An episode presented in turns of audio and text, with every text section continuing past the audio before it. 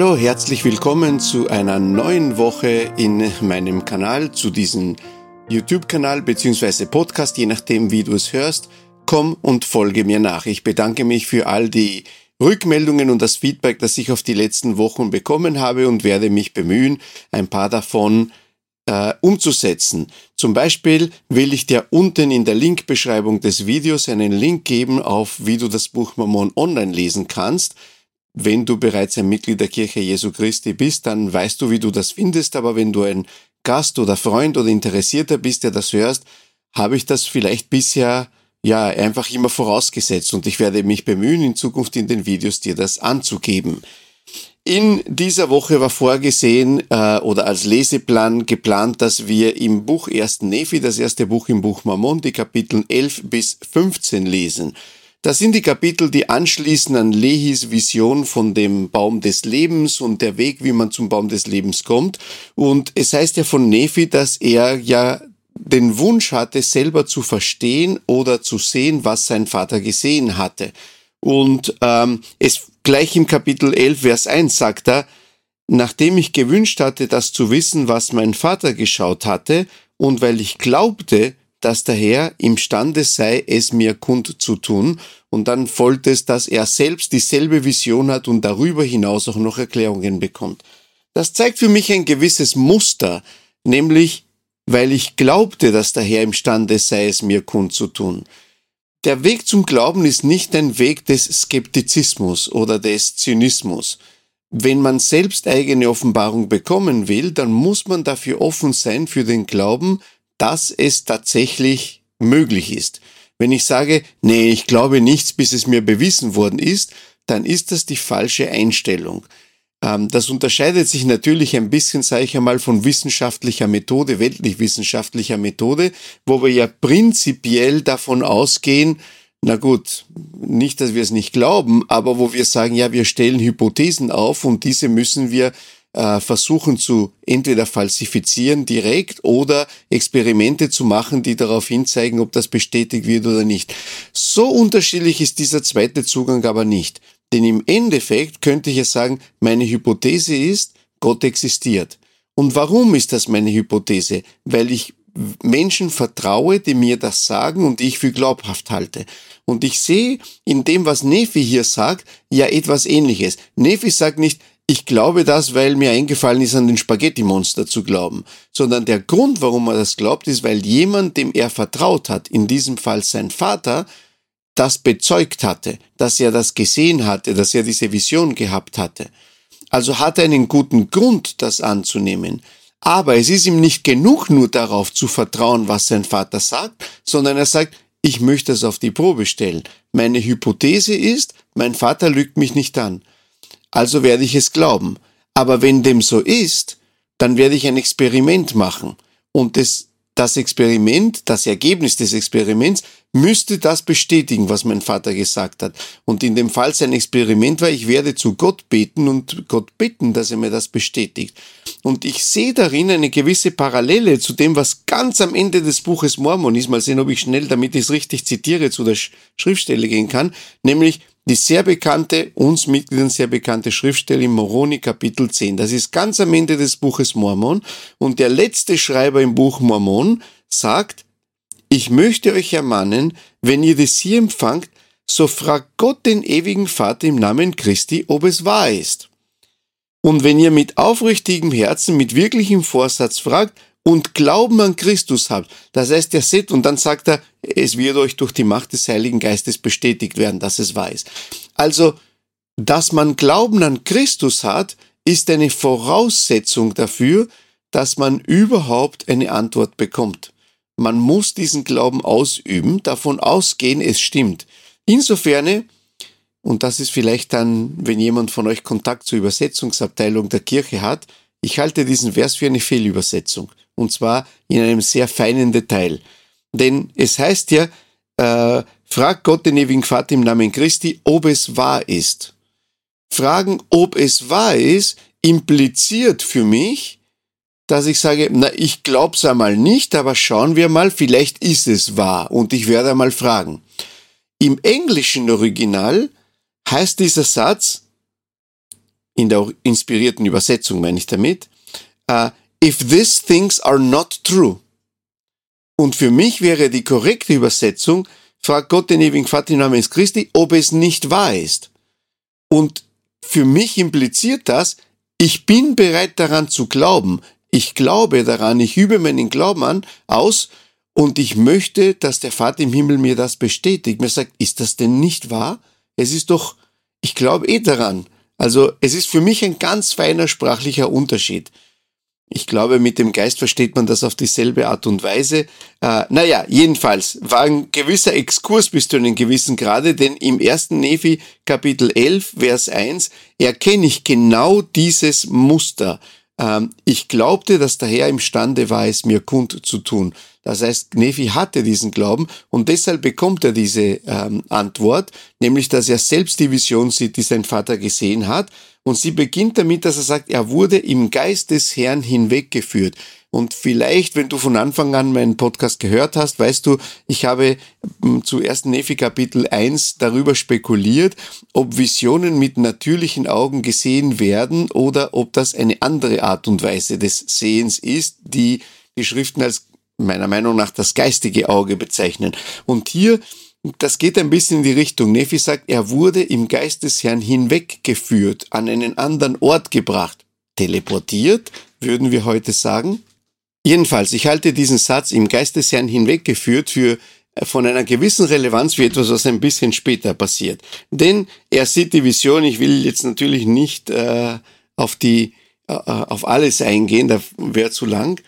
Ähm, interessant ist der Vers 16. Kennst du die Herablassung Gottes? Dieses Wort Herablassung ist ein Wort, das ich glaube noch nie verwendet habe in meinem normalen Sprachgebrauch, außer wenn man über dieses Kapitel im Buch Mormon spricht.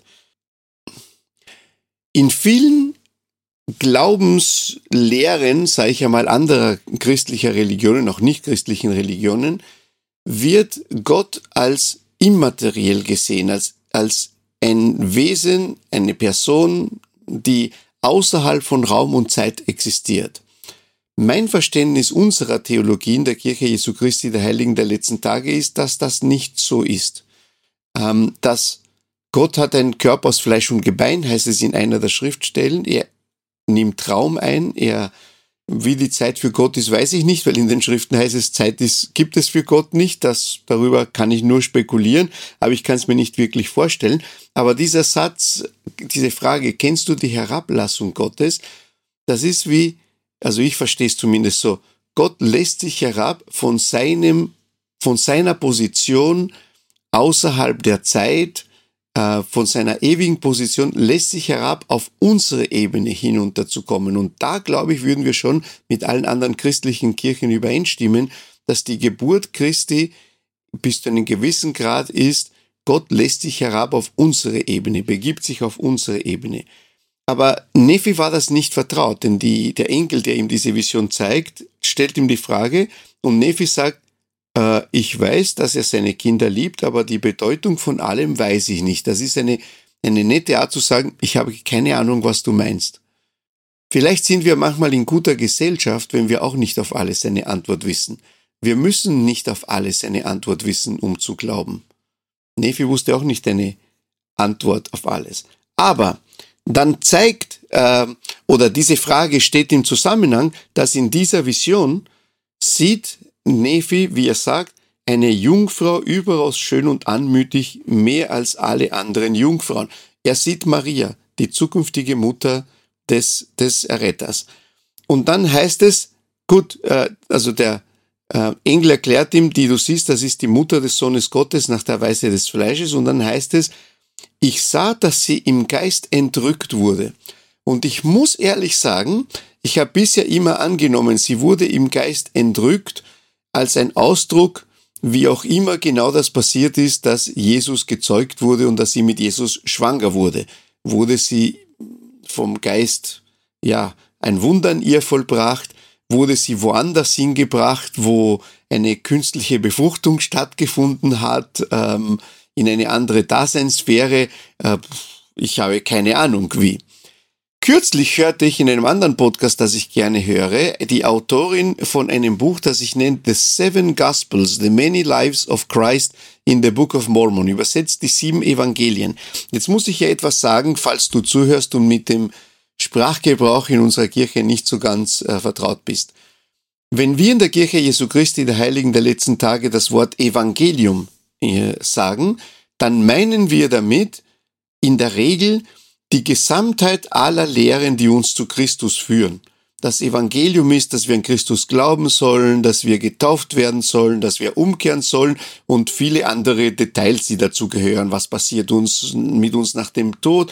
Das ist alles irgendwie subsumiert unter diesem Wort das Evangelium. Das Evangelium ist die gesamte Lehre über wie die Rettung durch Jesus Christus funktioniert. Das wäre meine Kurzbeschreibung. Ist ist das auch deine Kurzbeschreibung? Wenn du ein Mitglied bist, erklärst du das auch so? Und ich bin mir jetzt nicht 100% sicher, aber ich glaube, dass das, dass das Wort Evangelium in anderen christlichen Kirchen ein bisschen anders gebraucht wird. Ein Evangelium ist eine Erzählung vom Leben Christi. Ähm, das Evangelium, das Markus-Evangelium, das Matthäus-Evangelium, Lukas, Johannes sind verschiedene Erzählungen vom Leben Christi. Ähm, ich glaube, dass das so verwendet wird. Und jedenfalls, äh, ich hatte kürzlich, wie gesagt, ein Interview mit der Autorin dieses Buches. Es ist von zwei Personen, Adam Miller und Rosalind Welch. Und mit der Rosalind Welch habe ich ein Interview gehört und sie hat gesagt, sie haben das Wort Gospel oder Evangelium in genau diesem Sinn verwendet. Eine Erzählung vom Leben Christus. Und es gibt im Buch Mormon sagt sie, ich hatte sie noch nie gezählt, an sieben Stellen eine Erzählung vom Leben Christi. Und das ist das, äh, im ersten Nephi Kapitel 11 kommt das zum ersten Mal vor. Das ist natürlich nicht so ausführlich wie jetzt im Neuen Testament, Matthäus oder Lukas oder so, ähm, aber es wird geschildert. Christus ist geboren, er wuchs auf, er predigte, er hat Wunder vollbracht, er wurde gekreuzigt, er ist auferstanden. Ähm, das zieht sich über Kapitel 11 dann, dann zu. Und sie nennen dieses erste das Maria-Evangelium. Und ich fand das ein bisschen seltsam, weil ich mir dachte, na wenn, dann müsste es das Nephi-Evangelium heißen, weil es ja Nephis Vision ist. Und sie meinen aber hier, und das ist natürlich spekulativ, aber ihre Interpretation, die sie da erklärt hat, war, im Vers 19 heißt es ja, ich, bega ich sah, also Nephi sah, dass sie, also Maria, im Geist entrückt wurde. Und sie meinen, das könnte man ja so interpretieren, dass Maria eine Vision hatte. Denn im Geist entrückt werden, das ist ja die gleiche Wortwahl. Gut, Nephi sagt im ersten Vers, er wurde im Geist hinweggeführt. Jetzt heißt es, Maria wurde im Geist entrückt. Das ist ein sehr ähnlicher Ausdruck und könnte darauf hindeuten, es geht nicht um jetzt die Zeugung Christi oder wie wurde sie mit ihm schwanger, sondern es geht darum, dass sie ihr eine Vision zuteil geworden ist. Wie gesagt, ist eine Interpretationsmöglichkeit. Ich fand das ein interessanter Gedanke. Aber es hat eine gewisse Logik für mich zu denken, wenn der, also die Ankündigung der Geburt, wenn der Engel Gabriel zu Maria kommt, wovon wir im Neuen Testament lesen, dass vielleicht mehr dahinter war als das, was nur überliefert wird. Im Neuen Testament ist mehr oder weniger ein Satz überliefert, der ihr der Engel sagt. Vielleicht hatte sie zu dem Zeitpunkt aber auch mehr Informationen. Vielleicht hat sie eine Vision gesehen, wo ihr das gezeigt wurde. Und in den Evangelien in diesem Sinn, also in den Erzählungen vom Leben Christi im Buch Mormon, ist aber auch immer eine Erklärung.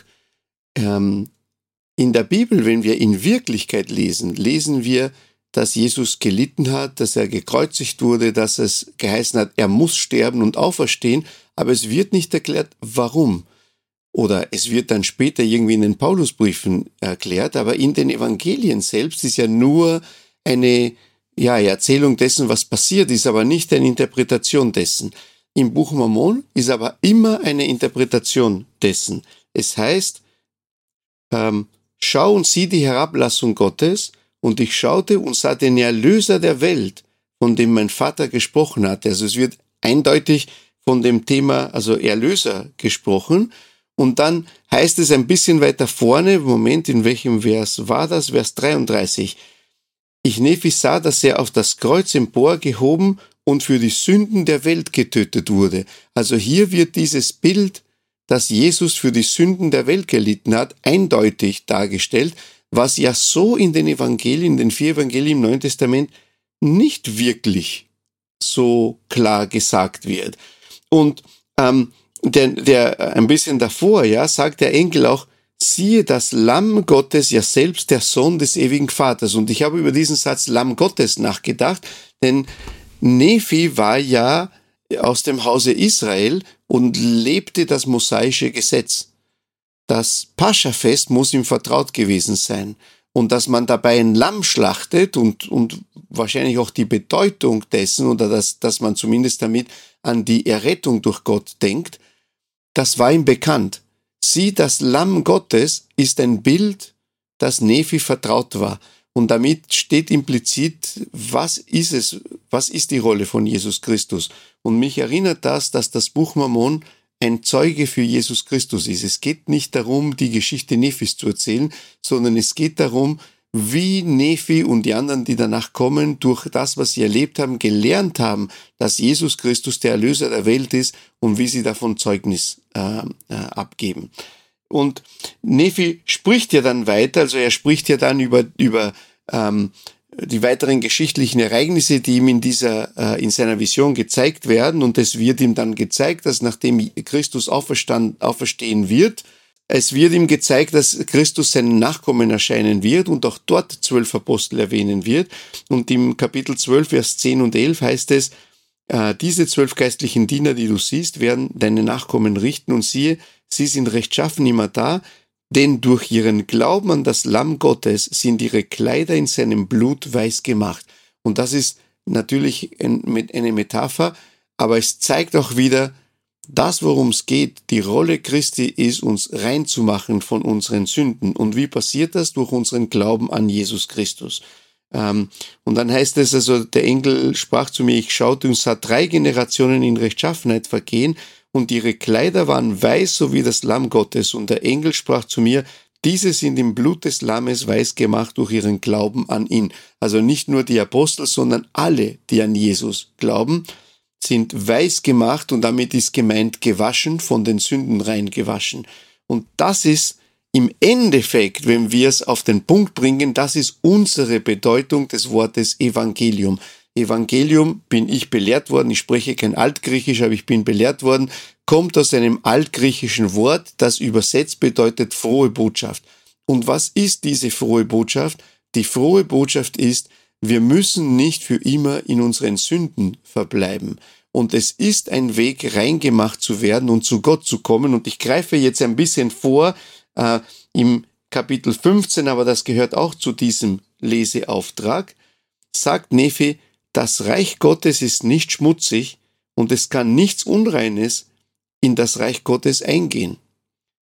Und wenn wir sündigen, sind wir geistig unrein und würden damit nicht in die Gegenwart Gottes kommen können. Und was ist die frohe Botschaft? Es gibt einen Weg, geistig gereinigt zu werden. Und dieser Weg ist durch Glauben an Jesus Christus, der die Sünden der Welt auf sich genommen hat. Und das ist für mich die zentrale Botschaft äh, dieser Kapitel. Im Vers 3, äh, im Kapitel 13, ähm, diese Kapitel, möchte ich sagen, haben wir äh, als, ich auch, als ich ein Missionar war, vor 30 Jahren ungefähr, habe ich das gerne mit äh, Menschen, die sich für die Kirche interessiert haben, gelesen, weil das Prophezeiungen sind, die relativ einfach zu verstehen sind, wie ich dachte. Und in der letzten Stadt, wo ich auf Mission gedient habe, in den zwei Jahren, wo ich Missionar war, ich war in Nordspanien, ich war in der Stadt Ferrol und dort hatten wir einen Freund, ich kann mich ehrlich gesagt an seinen Namen nicht mehr erinnern. Ich bilde mir ein, es war Martin, aber ich bin mir jetzt nicht mehr ganz sicher. Ich habe seit damals keinen Kontakt mehr zu ihm gehabt. Äh, jedenfalls, er war jemand, der äh, Matrose gewesen war, Schiffsmechaniker, hatte einen Arbeitsunfall gehabt, ihm war eine schwere Maschine auf den Fuß gefallen und äh, er konnte gehen, aber er ist halt gehumpelt und war damit arbeitsunfähig und er war vielleicht 40 oder so und war in einer Frühpension wegen Arbeitsunfähigkeit. Er hat immer äh, das sehr scherzhaft äh, genommen. Er hat erzählt, ja, ich komme aus einer großen Familie, wir waren sieben Geschwister, aber ich bin der Einzige, der lebt. Und dann haben die Leute sehr betroffen immer gesagt, oh, das, das tut mir leid zu hören. Sagt er, ja, die anderen müssen arbeiten. Ähm, das war sein Zugang dazu, dass er in Frühpension war. Naja, jedenfalls mit äh, diesem Freund haben wir dieses Kapitel einmal gelesen. Und äh, Und in dieser Vision sieht Nefe viele Nationen und Reiche und im Vers 4 sagt er, ich sah unter den Nationen der anderen die Entstehung einer großen Kirche. Und äh, ja, wird von der Gründung einer Kirche gesprochen und im Vers 6, ich sah diese große und gräuelreiche Kirche und ich sah den Teufel, dass er ihr Gründer war, und ich sah auch Gold und Silber und Seide und Purpur und feingezwirntes Leinen und aller Art kostbare Gewänder und ich sah viele Dirnen.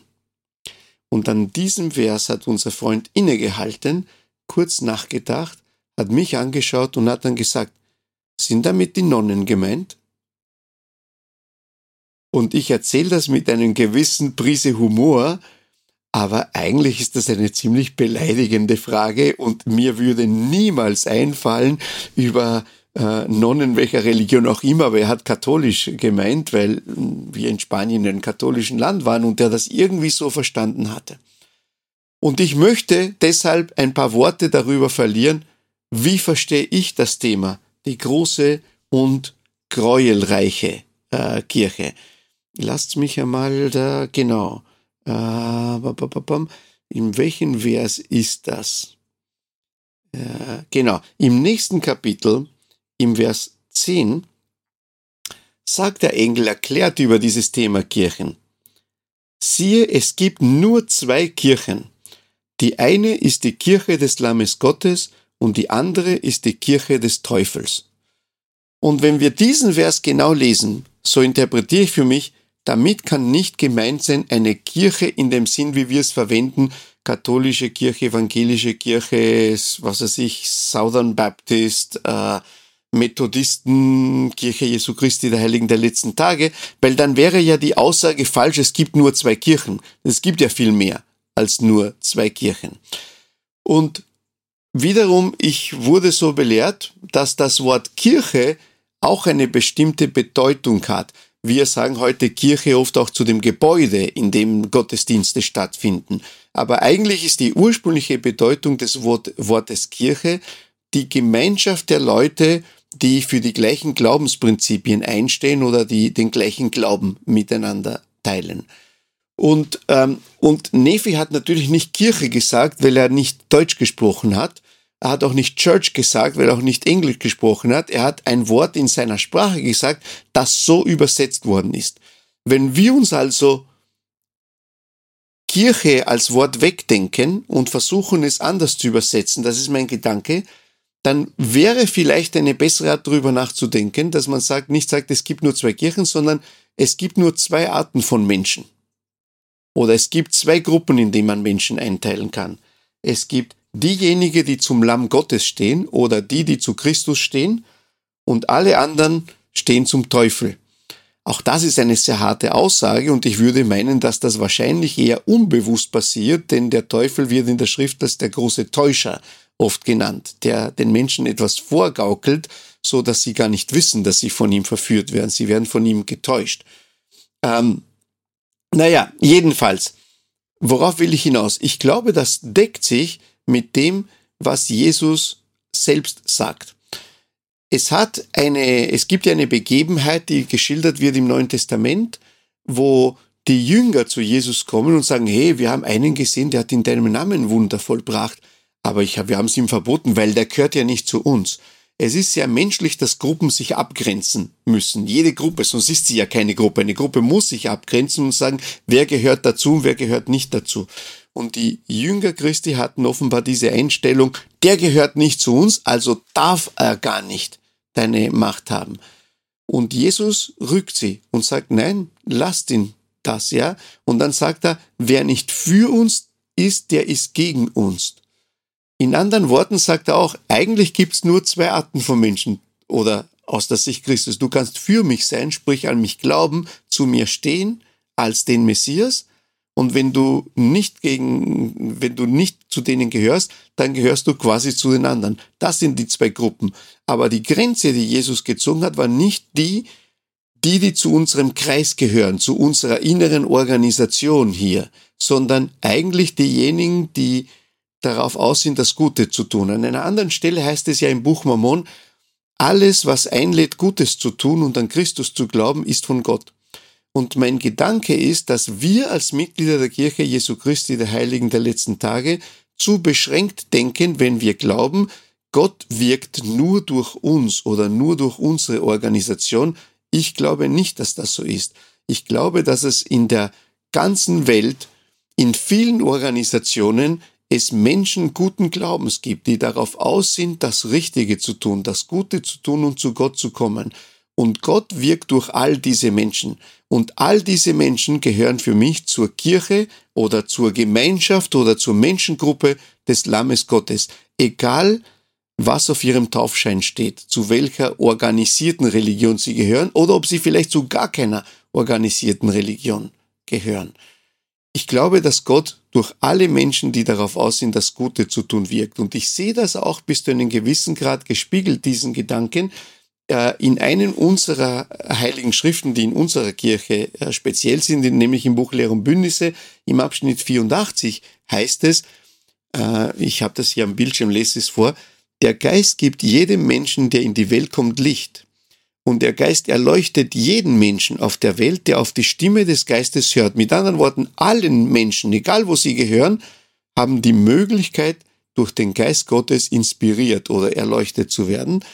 Und jeder, der auf die Stimme des Geistes hört, kommt hin zu Gott, nämlich dem Vater. Also dadurch, wenn man das tut, wozu man inspiriert wird, kommt man Gott näher. Und dann heißt es, und der Vater belehrt ihn über den Bund, den er erneuert und auf euch bestätigt hat. Und damit ist gemeint, und der Vater führt diese Menschen dann zum, zu der wiederhergestellten Wahrheit, zum wiederhergestellten Evangelium Jesu Christi. Und wir würden meinen, damit ist gemeint die Kirche Jesu Christi der Heiligen der letzten Tage. Aber das heißt nicht, wann es passiert wird. Nicht sofort. Der Vater führt die Menschen dorthin, zu den Bund, den er erneuert, bestätigt hat und um euretwillen auf euch bestätigt ist. Er spricht hier natürlich zu Mitgliedern der Kirche. Also ich will damit sagen, meine Einstellung ist, dass alle Menschen, die Gutes tun, die bereit sind, von Gott Inspiration zu empfangen, gehören zum Lamm Gott, äh, zur Kirche des Lammes Gottes. Und das ist das, was gemeint ist mit diesen, es gibt zwei Kirchen. Und ich glaube, dass wahrscheinlich die meisten Nonnen dort gehören um meinen Freund die Frage zu beantworten. Ich habe sie ihm damals auch ungefähr so beantwortet, denn ich glaube, dass die meisten Frauen und auch Mönche, ja Menschen, ja, da wird es schwarze Schafe auch geben, wie überall. Äh, vielleicht will ich jetzt nicht äh, drüber sagen, aber ich glaube, dass die meisten Menschen, die das, die in diesen Lebensstil äh, hineingehen, tun sie das, weil sie Gott dienen möchten und Gott nahe sein möchten und weil sie Gutes bewirken möchten. Und damit gehören sie für mich zur Kirche des Lammes Gottes. Und dann heißt es, der Vater belehrt ihn oder sie, wenn seine Frau ist, über diesen Bund. Mit anderen Worten, Gott wird dafür sorgen, so ist mein Verständnis, dass diese Menschen, wenn der richtige Zeitpunkt gekommen ist, darüber belehrt werden, über die Fülle des Evangeliums, die der Vater im Himmel wiederhergestellt hat durch den Propheten Joseph Smith.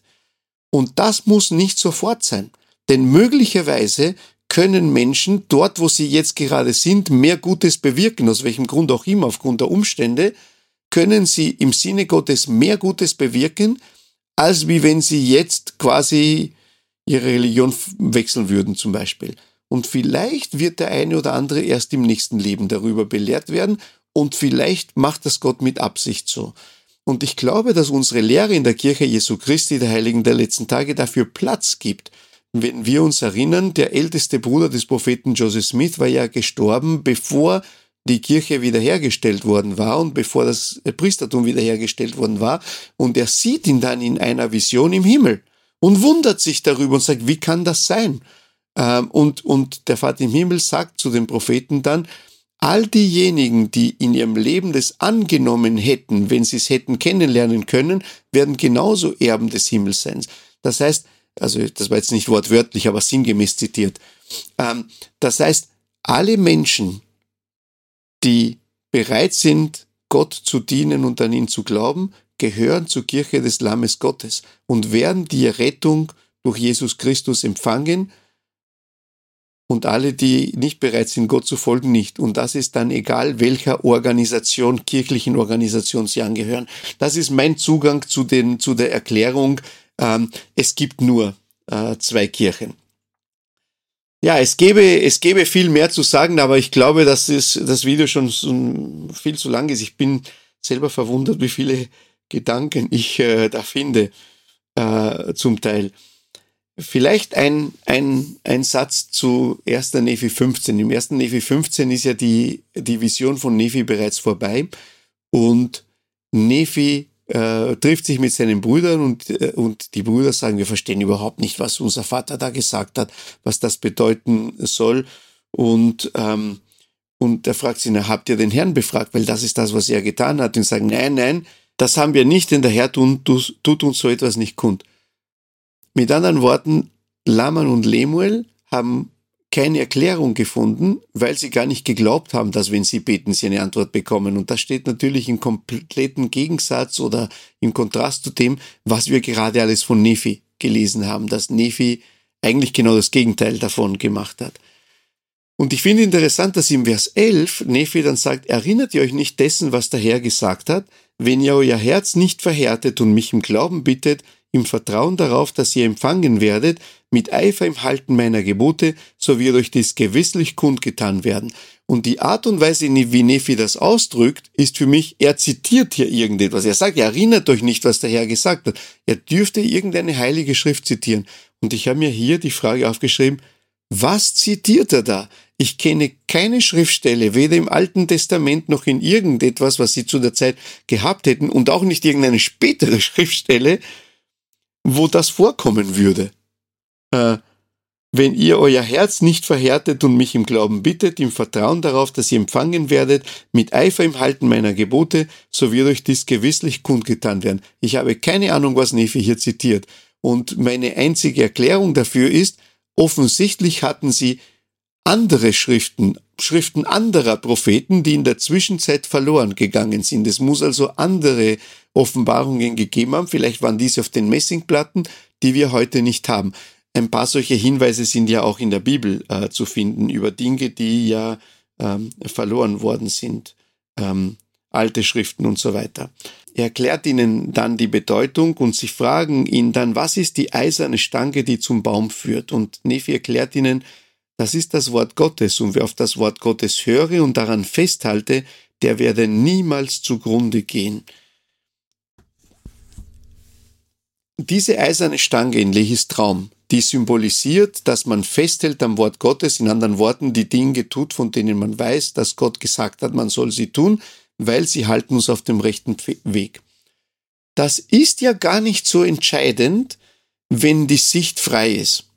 Wenn der Weg gut sichtbar ist und der Baum, der das Ziel ist, da vorne sichtbar ist, dann brauche ich ja keine wirkliche Stange. Gut, vielleicht brauche ich eine, weil der Weg ein bisschen steil ist, wie eine Art Klettersteig, um mich dran festzuhalten. Aber in meinem Verständnis, diese Stange brauche ich dann, wenn ich durch den Nebel muss. Erinnert euch, in dem Traum gab es einen Nebel und dieser Nebel symbolisiert bis zu einem gewissen Grad, dass wir manchmal nicht genau wissen, wo es lang geht. Und dann, wenn wir nicht genau wissen, wo es lang geht, was brauchen wir? Etwas, an dem wir uns festhalten können. Und ich, ich, wie ich glaube, jeder andere, wahrscheinlich, aber ich kann natürlich nur von mir sprechen, man hat im Leben natürlich Zeiten des Aufs und Abs in seinem Glauben. Manchmal glaubt man klare Sicht zu haben. Und dann gibt es andere Zeiten, wo man sich vielleicht nicht ganz sicher ist über gewissen Dinge. Und mir hat in der Vergangenheit immer geholfen, in diesen Zeiten nicht, nicht wie soll ich sagen, das Kind mit dem Bade ausschütten, sprich nicht alles anzweifeln und womöglich auch das Gute abzulegen in dem falschen oder in der Absicht sozusagen Dinge, die vielleicht doch nicht so richtig waren, wo ich mich geirrt hatte, abzulegen, die Dinge, die doch richtig sind, auch abzulegen. Ich, ich, ich hoffe, ich mache das klar, was ich meine. Sondern was mir geholfen hat, ist in solchen Fällen ist, triff keine krassen Entscheidungen, weiche nicht vom Weg ab, Halte fest an dem, von dem du bisher überzeugt warst und mach einfach weiter, denn du befindest dich gerade im Nebel. Und jeder von uns, der schon mal im Nebel war, der zum Beispiel eine Autofahrt im Nebel gemacht hat, weiß, je dichter der Nebel ist, desto schneller verliert man die Orientierung. Irgendwann verliert man die Orientierung. Man kann gar nicht mehr einschätzen, wie weit es noch ist. Wenn ich im Nebel bin und sehe, ah, da vorne 300 Meter weiter vorne ist der Nebel aus, aber das kann ich ja nicht sehen. Ich weiß nicht, wann der Nebel aus sein wird. Ich kann mich nur, wenn ich Auto fahre, schauen, dass ich, wo ist der Straßenrand, mich dran orientiere, damit ich nicht von der Straße abkomme. Naja, das ist so wie die eiserne Stange. Orientiere dich an dem, was du sehen kannst. Und vielleicht kannst du nicht weit sehen, aber das, was du sehen kannst, das, was du weißt, das tut man so und so weiter. Halte dich daran. Und ich weiß nicht, ob ihr diesen Effekt kennt, aber wenn ich Auto fahre, eine Strecke, die ich kenne, wo ich ganz genau weiß, wie die Strecke lang läuft, ist, also wie lang das ist, trotzdem verliert man im Nebel irgendwann einmal die Orientierung, wo bin ich jetzt wirklich? Wie weit ist es noch? Wie lang fehlt mir noch? Müsste ich nicht schon längst angekommen sein? Und ich glaube, dass es uns im Leben auch so geht. Und die Belehrung von diesem an dem eisernen Stange und dem Nebel ist, wir sollten uns nicht in die Irre treiben lassen, wenn in unserem Leben auch solche Zeiten sind.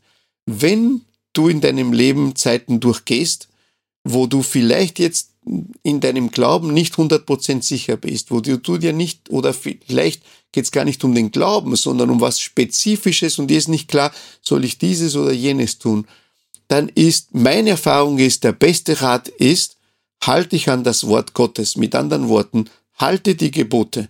Was auch immer du tust, halte die Gebote. Und wenn du versucht bist, eine Entscheidung zu treffen, die darin hingeht, irgendein Gebot Gottes zu relativieren oder zu glauben, ah, vielleicht trifft das in meinem Fall nicht zu, vielleicht kann ich mal eine Ausnahme machen, das ist, so glaube ich, die falsche Entscheidung. Dann bist du im Nebel und beginnst, diese eiserne Stange loszulassen und vom Weg abzuweichen. Und es ist das Wesen des Nebels, das man nicht klar sieht. Aber wenn man durchhält, ich bin noch nie in einem ewigen Nebel gewesen. Irgendwann einmal lichtet er sich. Und ich werde jetzt sagen, ich bin, was mein, mein Glauben betrifft, schon mal durch eine Phase gegangen, wo ich das Gefühl hatte, ich bin zwei, drei Jahre im Nebel gewesen. Vielleicht nicht vollständig, ja, ab und zu war, hat er sich ein wenig gelichtet, dann wurde er wieder dichter. Und was mir geholfen hat zu dem Zeitpunkt war genau dieser Gedanke, Halt an dem fest, von dem du bereit weißt, dass es so ist. Die Dinge, die dir bisher genutzt haben, um auf dem Weg zu bleiben, wirf sie nicht weg. Und das ist, glaube ich, die große Lehre, äh, die darin ist. Und im Endeffekt, wenn wir das tun, das ist ja die Art und Weise, wie sich unser Glaube an Jesus Christus ausdrückt. Glaube an Jesus Christus heißt nicht zu sagen, ich glaube an ihn. Glaube an Jesus Christus heißt, seinen Glauben so zu leben, indem man das tut, von dem man weiß, dass er das gelehrt hat. Das ist für mich Glauben an Jesus Christus haben. Und die große Botschaft war, dass diejenigen, die an ihn glauben und ihn als ihren Erlöser annehmen, für die werden ihre Kleider reingewaschen in seinem Blut und für die ist eine Rettung im Reich Gottes vorbereitet. Das war ja die Quintessenz der Vision Nephis. Und ich hoffe, dass euch diese Gedanken geholfen haben und dass wenn der eine oder euch in diesem Nebel steckt, dass ihr daran denkt, Haltet fest an dem Wort Gottes. Es ist meine Überzeugung, dass man damit aus dem Nebel herauskommt. Ich danke, dass du mir zugehört hast. Ich möchte dir mein Zeugnis geben, meiner Überzeugung Ausdruck verleihen, dass das Buch Mormon das Wort Gottes ist, das dafür gedacht ist, uns zu inspirieren und uns auf dem Weg zu führen, der uns zu unserem Erretter Jesus Christus führt und damit ultimativ zurück zu einem ewigen Leben bei unserem himmlischen Vater. Diesem gebe ich Ausdruck und sage das im Namen Jesu Christi. Amen.